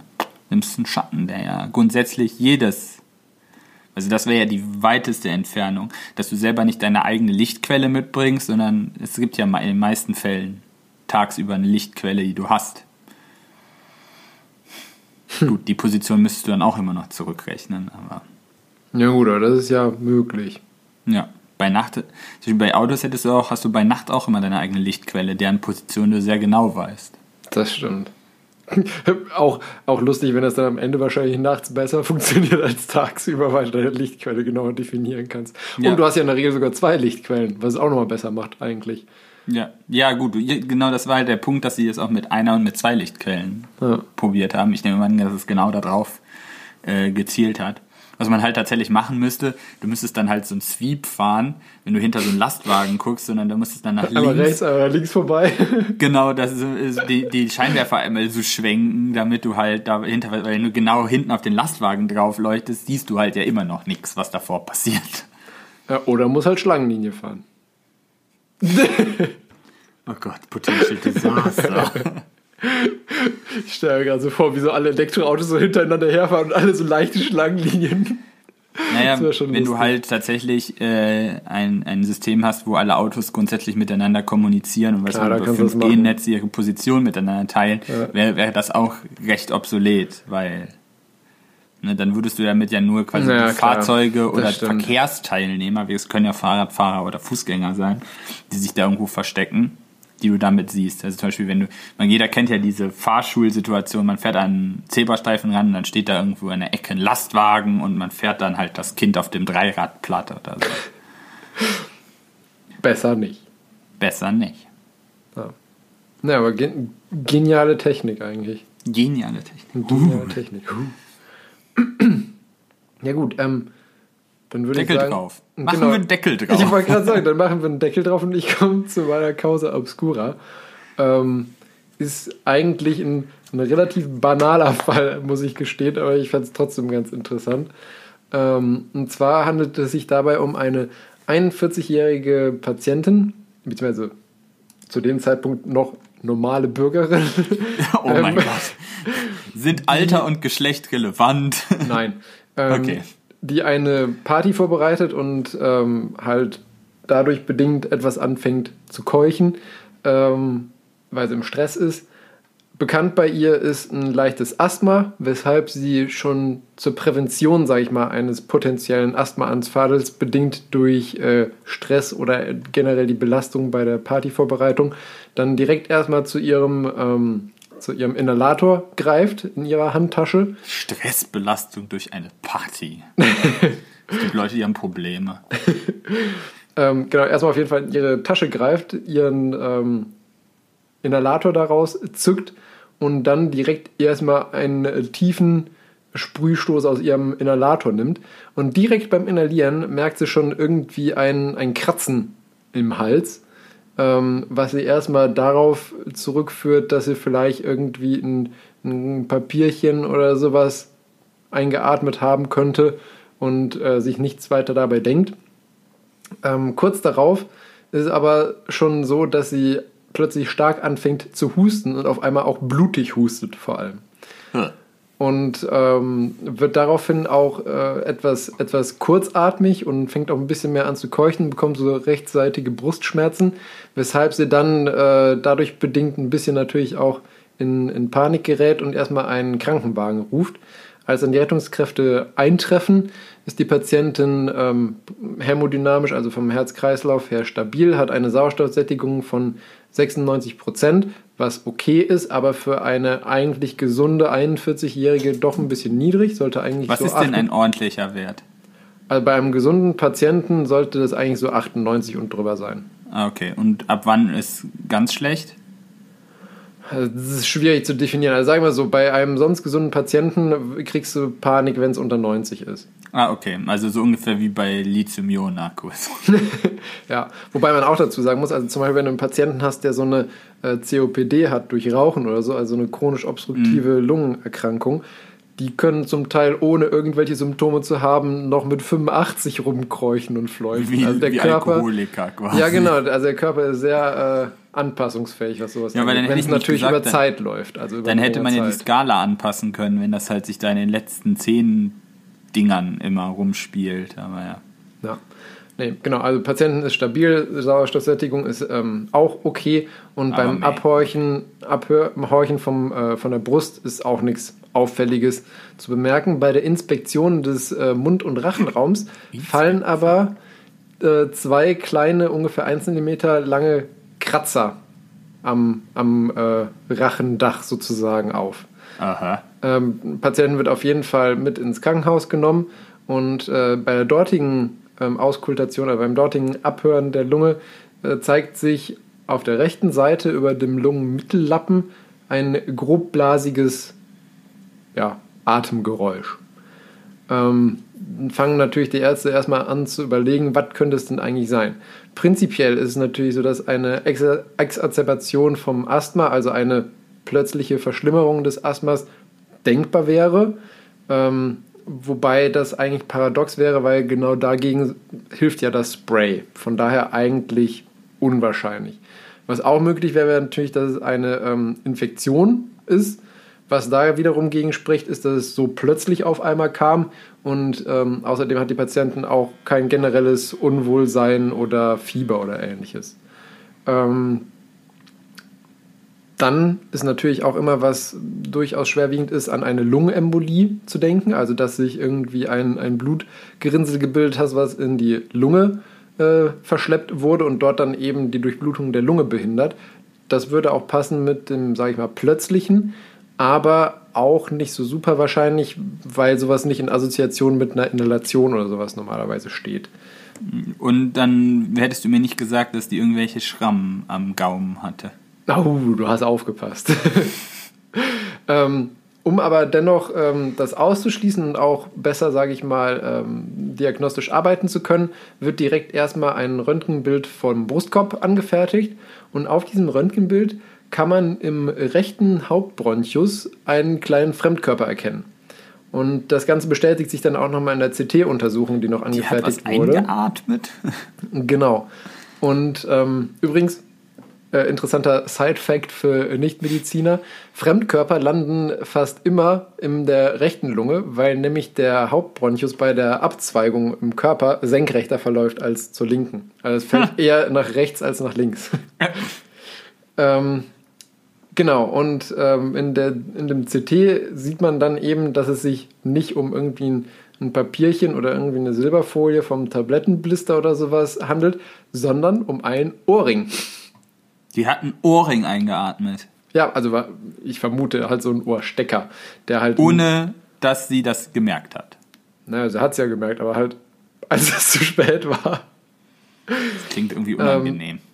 Auf jeden Fall ähm, hat die Patientin dann sofort erstmal ähm, Antibiotikum bekommen, um letztendlich eine, ähm, eine Lungenentzündung aufgrund des Fremdkörpers zu verhindern und wurde danach dann bronchoskopisch, äh, wurde der Fremdkörper dann geborgen und der Patient ging es danach sehr schnell wieder normal und gut, sodass er das Krankenhaus auch verlassen konnte. Das Problem an der ganzen Geschichte, wie man das hätte verhindern können, ist, dass man einfach hätte die Kappe auf den Inhalator tun können. Weil das hatte sie nämlich vergessen und hatte ihren Inhalator mit, mit offenem Mundstück bei sich in der Handtasche rumfliegen. Ah, Und dabei- da war das da drin und dann hat sie. Genau, Ah, und hat halt einfach okay. den aus der Handtasche genommen. Nicht, ich meine, wenn ich inhalieren würde, würde ich das auch nicht nochmal inspizieren, das Ding. Ähm, und hat dann halt einfach direkt einen tiefen Sprühstoß genommen und eingeatmet. Und in Das- der Handtasche war dann halt der Ohrstecker irgendwie in dieses Mundstück gekommen. Ähm, ja. Ach, deshalb Deckel Also, drauf. für alle, die so einen, so einen Inhalator haben, immer schön einen Deckel drauf tun. Oder vorher gucken, wenn Ja. man keinen Deckel drauf tun will. Oder beides. Oder bei Wer sicher gehen möchte. Wobei, wobei ich auch sagen muss, äh, ich fände es irgendwie ein bisschen bäh, wenn mein das Ding, was ich dann so tief einatme, Ja, offen ja. in meiner Tasche rumfliegen würde. Aber Ich gut, weiß, ich hatte auch mal eine ganze Zeit lang äh, in meiner Schulzeit so ein Ding immer. Äh, und ich habe das Ding auch immer noch jetzt, wenn mal wieder ganz äh, schlimm Pollenflug ist. Ja. Aber, das fände ich du auch hast keine. Ohrringe hoffentlich in deinen Taschen. Ich habe auch keine Handtasche und ich habe auch immer einen Deckel drauf, weil es Ja. eklig ist. Vorbildlich alles. Oh, Ja. aber ja, du hast recht. Grundsätzlich ist bei mir die Chance, dass ich Ohrstecker mit einatme, sehr gering. Das stimmt. Ja, das, das war meine nicht ganz so obskure Causa obscura. Ist- Doch schon, aber okay. Du hast heute so viel useful Consumer Advice. Tja. Tja. Diesmal lernt man auch wirklich mal was bei uns. Ja, toll. Und ich habe wieder abstrakten Wissenschaftsschrott und jetzt kommt wieder was, was sowieso auch keiner, in- was, was quasi die Lebenswirklichkeit von niemandem betrifft. Ja, aber ich meine, sonst habe ich das ja auch nicht. Außerdem sind wir eigentlich nur ein, ein Wissenschaftspodcast, der, der interessierte Menschen informieren Oh möchte Gott, und kein Alltagspodcast. Naja, aber ist doch gut, wenn man das verbinden Ja. kann. Das hast du schön gemacht. Eben. Ausnahmsweise mal was Sinnvolles. Ja. Ja, dann kommen wir jetzt zu deinen Schwurbel-Autopflaster. Ach ja, Pflaster fürs Auto. Ich leite das Ganze an. Wäre es nicht toll, wenn du die Performance von deinem Auto mit Draufkleben von kleinen Metallplättchen ex ex exorbitant quasi schon verbessern könntest? Doch, es wäre wundervoll. Ich würde mir mein ganzes Auto damit zupflastern. Funktioniert aber nicht. Also, some say. Und zwar geht es hier um das äh, Race Kit von Sniptech. Das ist eine Firma, die ähm, elektromagnetisch behandelte Dingsies produziert, die man auf betreffende Autostellen kleben kann, um eine Performance-Steigerung zu erzielen. Und zwar bietet laut Webseite das Sniptech Race Kit die Vorteile, dass ein signifikant höheres Gripniveau äh, dann da ist, höheres Beschleunigungsvermögen, kürzerer Bremsweg, deutlich geringerer Reifenverschleiß durch höhere Haftreibung. da kriege ich schon wieder, da kriege ich das ist grundsätzlich falsch. Ich wollte gerade sagen, eine höhere Haftreibung bedeutet eigentlich mehr Verschleiß. Also bei Rädern jetzt? Nein, das ist nicht kausal geknüpft. Das kommt halt Ah, auf deine okay. Last an und nicht, also nicht, weil du eine höhere Haftreibung hast, hast du mehr Reifenverschleiß oder weniger oder sonst irgendwas. Okay. Weißt du, du kannst mit ganz klebigen Reifen sehr langsam um die Kurve fahren, dann hast du weniger Reifenverschleiß, als wenn du ja, gut, das stimmt natürlich. Natürlich ja. mit sehr schlecht haftenden Reifen sehr schnell durch eine Kurve fährst oder so. Das, oder Aerolasten und sowas. Also das ist alleine schon Bold Statement. Ein einfacheres Handling in Grenzsituationen, ein Mhm. besseres Rollverhalten, deutlichere Steigerung der Motorelastizität, höhere aero- aerodynamische Effizienz, weniger Verschleiß durch mechanische Entlastung des Motors, kein Eingriff in die Mechanik und Elektronik, universell einsetzbar, herstellerunabhängig. Da bimmeln bei mir schon sehr viele Alarmglocken, weil alles durch einen Sticker. die das, wie man ja schön so schön sagt, äh, das Heilsversprechen hier ist allumfassend. Also Mhm. es kann nichts, was das Ding nicht kann und es macht alles viel besser und es gibt keine Nebenwirkungen. Das sind immer so, das sind die klassischen Dinge, an denen man immer, wo man immer schon mal so hellhörig werden müsste und sagen, Keine Wirkung Sie- ohne Nebenwirkung. das müssen Sie mir jetzt erklären, wie das passiert. Und Sie versuchen das auch gar nicht. Weil Sie sagen, quasi in dem, wenn die, Sie haben da so zwar bei Erfahrungsberichte dann so Vorträge, die Sie zeigen, aber in dem ersten Satz, den der Vortragende sagt, sagt er, ja, das funktioniert, wir wissen aber nicht warum. Wow. Ja, exakt. Und da gehen bei Wow. mir mehr Alarmglocken an. Ähm, ja, Okay. also basically. Man muss, fair enough, man muss sagen, Psychopharmaka wirken ähnlich. Ja, aber Placebo bei Autos Ja, okay. Ja. Das Einzige, was, also so wie ich mir das jetzt hier vorstelle, also der, wie, wie sagen Sie, was Sie da tun? Sie bearbeiten elektromagnetisch irgendwelche Metallstickerchen und die tust dann auf die betroffene Stelle. Das heißt auf den Querlenker, wenn du besseren Grip haben möchtest, oder auf den Motor, wenn der dann effizienter laufen soll, oder auf ein Flügelelement, wenn das aerodynamisch besser sein soll. Und durch die ele- elektromagnetische äh, Behandlung und die harmonischen Schwingungen, die dann davon auskommen, wird die mich wird quasi tatsächlich die mechanischen Eigenschaften des Dingens, auf das sie geklebt worden ist, verändert oder halt beim Motor wird halt, dass die Luft elektrostatisch aufgeladen und dann hast du mehr Laminaren. Ja, What? es klingt alles sehr halbseiern. Äh, sie haben tatsächlich Quatsch. ähm, Ja. ähm, sie haben tatsächlich auch äh, Vorträge auf äh, zwei äh, Messen gehalten, wo ich selber auch schon war und von das da, der Name verspricht ein professionelleres Publikum als tatsächlich anwesend ist. Also der Name verspricht quasi Motorsport auf höchster Ebene und das, was dann da ist, hat so ein bisschen was von Essen Motorshow. Oh je. Jeder, der da mal in der Tuning-Abteilung war, weiß, was ich meine. Ähm, und der Vortag ist halt auch so, die, sie kleben halt diese Dinger irgendwo drauf und dann messen sie zweimal was und messen halt so, also messen halt das, was ihr Confirmation Bias gerne von ihnen hätte. Ähm, in der, der Aufbau ist für mich und für auch an, für tatsächlich Aerodynamiker nicht nachvollziehbar oder halt, also nach dem Motto, da kann man alles messen, wenn man lang genug misst. Ja, ich meine, also wie denn soll das auch bitte funktionieren? Ich meine, gut, was man mir vielleicht noch einreden kann, ist, wenn du natürlich auf deinen Heckflügel oder sowas äh, genug von den Stickern drauf pappst, sodass es halt einen dicken Zuwachs gibt, klar, dann veränderst du die Aerodynamik. Aber. Ja, du verbesserst äh, sie aber nicht zwangsläufig.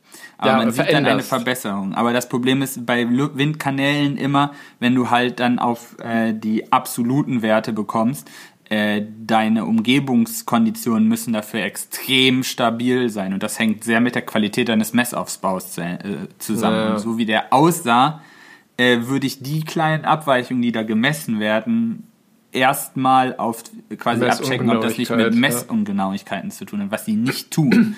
Aber alleine, dass mir die Firma selber nicht sagen kann, wie sie das machen, weißt du, dass sie einfach da rumgebrezelt haben und keine Ahnung haben, wie es funktioniert, aber offensichtlich tut es das äh, und da irgendwelche Materialeigenschaften verändern wollen. Das ist physikalische Materialeigenschaften verändern wollen. Durch einen äh, Aufkleber. Mir, mir erschließt sich das Konzept dahinter, weil tatsächlich, ich arbeite ja auch in einem Institut, wo es um Schwingungsanalysen geht oder sowas. Sobald du halt bei Resonanzen und harmonischen Schwingungen bist, änderst du tatsächlich ähm, quasi das Verhalten von Materialien auf Schwingungsanregungen. Das heißt, das, letztendlich machst du ja nichts anderes auch beim Felge auswuchten. Dadurch, dass du eine Unwucht hast, jo. hast du eine Schwingung und je nachdem, wo du diese, dieses Auswuchtding ist, äh, hinklebst, äh, also damit machst du das ja nicht besser, aber du kreierst halt quasi durch die Masse an der einen Stelle eine Schwingung, die der Unwucht quasi exakt entgegenwirkt ja. und somit dann halt quasi das Endergebnis harmonisiert. Aber du würdest nie sagen, dass du dadurch quasi die Materialeigenschaften deiner Felge veränderst und das ist auf einmal besser. Ist halt auch Quatsch. Und vor allen Dingen, wenn sie dann hier mir sagen, dass sie quasi den Motor 20% effizienter machen, dadurch, dass sie da irgendwas harmonisieren, dann würde ich sagen, hat der Hersteller in erster Linie schon sehr viel Scheiße gebaut. ja, und die Erfahrungsberichte hören, lesen sich für mich auch ein bisschen so nach dem, also was nie überprüft wird, ist ja auch gerade, wenn du so im Motorsport unterwegs bist und immer davon sprichst, dass du ein signifikant, was haben sie gestanden? Einfacheres Handling in Grenzsituationen. Das ist nicht immer messbar oder es ist halt auch schwer, äh, Messgrößen festzumachen, die dir sagen, das ist ein besseres Handling. Du kannst dann immer über die sogenannte... Handling ist ja eigentlich auch, sage ich mal, was relativ Fahrersubjektives. Das ist, also, das ist es eigentlich nicht, weil du hast so, sowas wie Eigenlenkgradienten oder Giermomentenverstärkung. Da kannst du sehr, ob, also sehr äh, objektiv beurteilen, ja, wie okay. das dynamische Fahrverhalten deines Autos in Grenzsituationen ist. Das Einzige, was du halt nicht, äh, also quasi quantifizieren kannst, ist, wie dein Fahrer damit umgeht. Weil letztendlich willst du ja nie das Auto optimieren, sondern deine Rundenzeit. Aber mhm. das Problem ist, dass äh, das optimale Auto nicht immer das beste Auto ist. Weil das am optimalsten arbeiten muss, ist eine Fahrer-Fahrzeug-Kombination. Und der Fahrer ja. ist ein Mensch und nicht äh, immer quasi rein objektiv. Das heißt, dass ja. immer sagen, quasi nach Fahrer, je nachdem, wie, das wie der Fahrer gerne Dinge hat, ist er damit schneller, äh, der eine fährt ein bisschen lieber ein bisschen untersteuernder schnell und der andere ein bisschen übersteuernder und eigentlich wolltest du das Auto neutral einstellen. Das wäre das Beste. Aber damit ist der Fahrer halt nicht zufrieden. Und so ja. hört sich das für mich so ein bisschen an, wenn man denen sagt, wir haben jetzt hier so ein magisches Wunderding draufgeklebt und dann fährt er so, ja, viel besser. Ich hatte das alles auch selber schon. äh, in, unserem kleinen, in unserem kleinen Bastelverein. Da haben wir erst ohne Torque Vectoring bei einem Allradauto äh, getestet, dann oh, total untersteuern, ganz übel. Dann haben wir das Talk Vectoring angemacht, was wir dem Fahrer nicht gesagt haben, ist, dass wir genauso eine Fa Fahrer-Null-Linie heraus haben wollen. Wir haben es trotzdem ausgelassen, wir haben ihm nur gesagt, wir haben es angemacht.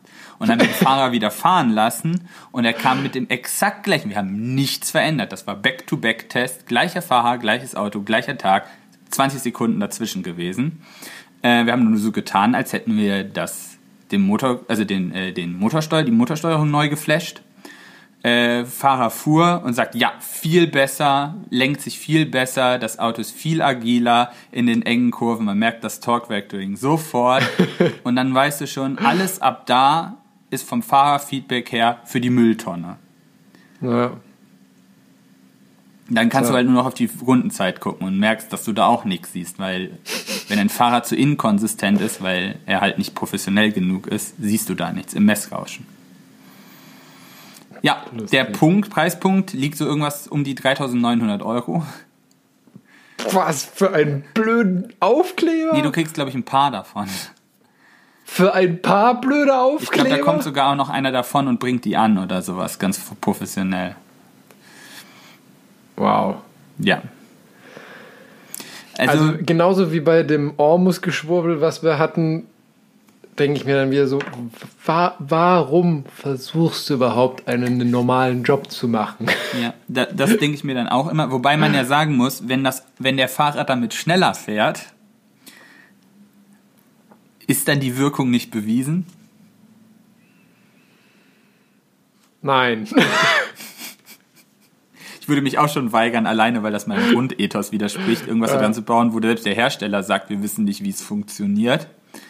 Ähm, Da würde ich dann, wenn, bevor ich sagen würde, ist dann die Bewirkung nicht mit bewiesen, würde ich das genauso machen wie mit dem Torque Vectoring. wir sagen ihm nur, wir hätten die Dinger Genau. angeklebt. Achso. Das ist eigentlich eine ziemlich geniale Idee. Also eine kostengünstige Alternative. Ja. Einfach so gestinknormale Einhornpflaster auf dem Motor kleben. ja, die schmelzen dann und brennen. Das ist so Special Effekt, so Rauch. Ja, Ferraris brennen grundsätzlich mit den Klebstoffen. Ja, also, stimmt. naja, nicht nur Ferraris. Das Problem haben andere Autohersteller auch, weil Aber Ferraris äh, häufiger. Hab ich zumindest das Gefühl. Ja, bei einem Zuffenhausener Sportwagenunterstellung gab's, äh, Hersteller gab es das auch mal bei einer äh, Modellreihe. Das ist halt, wenn du halt leichter werden willst, musst du zwangsläufig auf Ja, Klebstoffe umsteigen. Und bei Kle Klebstoffen hast du immer das Problem, dass da Lösungsmittel oder halt äh, Polymere drin sind, die, sagen wir, nicht allzu gut auf Hitze reagieren. da musst du schon, also das Risiko muss man manchmal auch einfach eingehen. Tja, Und deshalb sind es auch meistens Sportwagen, die diese Probleme haben mit dem Zündeln. weil die leicht sein wollen. Ja quasi verwendete Klebstoffe in Kombination mit sehr heißen Hochleistungsmotoren. Das stimmt. Also bei deinem, na gut, du hast ja relativ leistungsstarkes Auto. Wenn man jetzt seinen niedrig motorisierten Fiat äh, oder Focus Ford Fiesta hat oder weiß er immer, ich will jetzt keinen Hersteller durch den Kakao ziehen, äh, dann ist das eher kein Problem. Vor allen Dingen, weil da auch eher auf preisgünstige Fügeverfahren ausgewichen wird, anstatt Klebstoffe zu verwenden. Aha. Ja. Dann sind wir mit unserem schönen Schwurbel-Einhorn-Autopflaster, glaube ich, auch am Ende dieser Folge angekommen. Oder möchtest Ja, du noch irgendwas loswerden? Ich bin jetzt sehr viel losgeworden wieder. Und bist sehr viel losgeworden. Das ist doch wundervoll. Wir sind wieder Richtung anderthalb Stunden. Wir sind voll im Plan. Ich glaube, ich habe ein bisschen zu schnell gesprochen heute. Egal. Man kann mich ja einfach dann auf anderthalbfache Geschwindigkeit, nee, Moment, halbe Geschwindigkeit runter. Anderthalbfache Geschwindigkeit. das mache ich immer bei, äh, wenn man sich so Videos anguckt von irgendwelchen. Von Egal, lassen wir das. Man kann die Geschwindigkeit ja auch anpassen. Aber ich hatten- bemühe mich auch das nächste Mal. Wir hatten in der Uni wirklich einen, einen Professor, der so langsam gesprochen hat. Also dass zweifache Geschwindigkeit hoch. Ja, wirklich. Also da ist, glaube ich, keiner in die Vorlesung gegangen, weil jeder wusste, okay, ich krieg den Das Inhalt. lädt er hoch. Ja. Genau, das lädt er hoch und den Inhalt, den der da in einer Stunde vermittelt, kriege ich halt zu Hause in einer halben durch. Ja. Und ich habe die Anfahrt gespart. Sagen wir mal so, äh, ähm, Chancen des Fernuni, Schrägstrich, Fern Homeschool-Betriebs. Wobei im Homeschooling macht man das ja auch noch von Lehrer zu Schüler. Soweit sind die ja. Schulen ja noch nicht, dass man sowas auch, sagen wir mal, als Lehrvideos veranstalten könnte. Gut, Schüler brauchen wahrscheinlich auch noch ein bisschen mehr Kontrolle. An der Uni ist Ich ja wollte jeder gerade sagen, freiwillig. an der Uni ist jeder freiwillig und muss eigenverantwortlich Naja, in der Oberstufe ist man ja auch freiwillig. Ja, das stimmt. Aber ich denke auch, dass in der Schule ist es ganz sinnvoll, ein bisschen noch mehr an Da geht es ja auch eher, glaube ich, zum Teil noch um den pädagogischen Teil. Deshalb müssen die Lehrer das ja auch noch Ja. lernen. Außerdem sind das alles ungestüme Pubertierende. Oh ja, ich denke an uns zurück. ich entschuldige mich Ja. hierbei, hiermit recht herzlich bei meinen Lehrern. Nö, ich nicht. ich nicht. Alles Absicht gemacht. War alles mit Vorsatz. Meistens. Meistens, genau. Ja gut, ähm, Dann, Dann- bring uns raus. und dann bringe ich uns mal raus, würde ich sagen. Und zwar ähm, begibt es sich zu einer Zeit mit Ureinwohnern, wo ein äh, ja, sehr berühmter Medizinmann eines Indianerstammes am Lagerfeuer sitzt. Und da kommen dann vom Nachbarstamm die Indianer vorbei und fragen Medizinmann, Medizinmann, wie wird, wie wird dieser Winter? Der Medizinmann nimmt eine Handvoll Steine vom Boden, wirft sie hoch, lässt sie auf den Boden fallen, guckt die Steine an und sagt, es wird ein sehr strenger Winter, Sie sollten Holz sammeln. Die nächsten Tage kommen immer wieder von unterschiedlichen Stämmen Indianer vorbei und stellen dem Medizinmann immer wieder dieselbe Frage. Medizinmann, wie wird der Winter? Und jedes Mal dasselbe Prozedere. Der Medizinmann nimmt eine Handvoll Steine in die Hand und schmeißt sie hoch, lässt sie auf den Boden fallen und sagt dann auch immer wieder, es wird ein strenger Winter, Sie sollten Holz sammeln. Nach so ungefähr einer Woche denkt sich der Medizinmann so, hm, vielleicht erzähle ich ja auch eigentlich Bullshit und ruft dann beim nächsten Wetteramt an und fragt, dann, fragt dort dann so, ja, hören Sie mal, wie ist es denn eigentlich? Wie wird denn der Winter so? Und der Meteorologe am anderen Ende sagt so, boah, ich habe keine Ahnung, aber die ganzen Indianer sammeln Holz wie bekloppt, muss ein strenger Winter werden. Der gute alte Confirmation Bias. genau. Ah, Ja, wenn man etwas lang genug behauptet, wird es wahr. Eben. Ich hatte eher Fake it so, until you make it. Nein, Ja. das ist noch ein bisschen was anderes, aber egal. ich, hat, ich hatte zwischendurch erwartet, so dass es so nach dem Motto ist, wie, ja, äh, wie machen Sie das denn? Ja, wenn ich die Steine hinschmeiße und sie im Schnee versinken, dann ist es relativ kalt. So. ja, Na, fast. fast. Ja, und ähm, damit würde ich sagen, sind wir fertig für diese Folge. Mhm. Ich wünsche dir noch einen schönen Sonntagabend und wir hören uns dann in zwei Wochen in alter Frische wieder. Ja, dem ist nichts hinzuzufügen. Mach es gut. Tschüssi. Tschüss.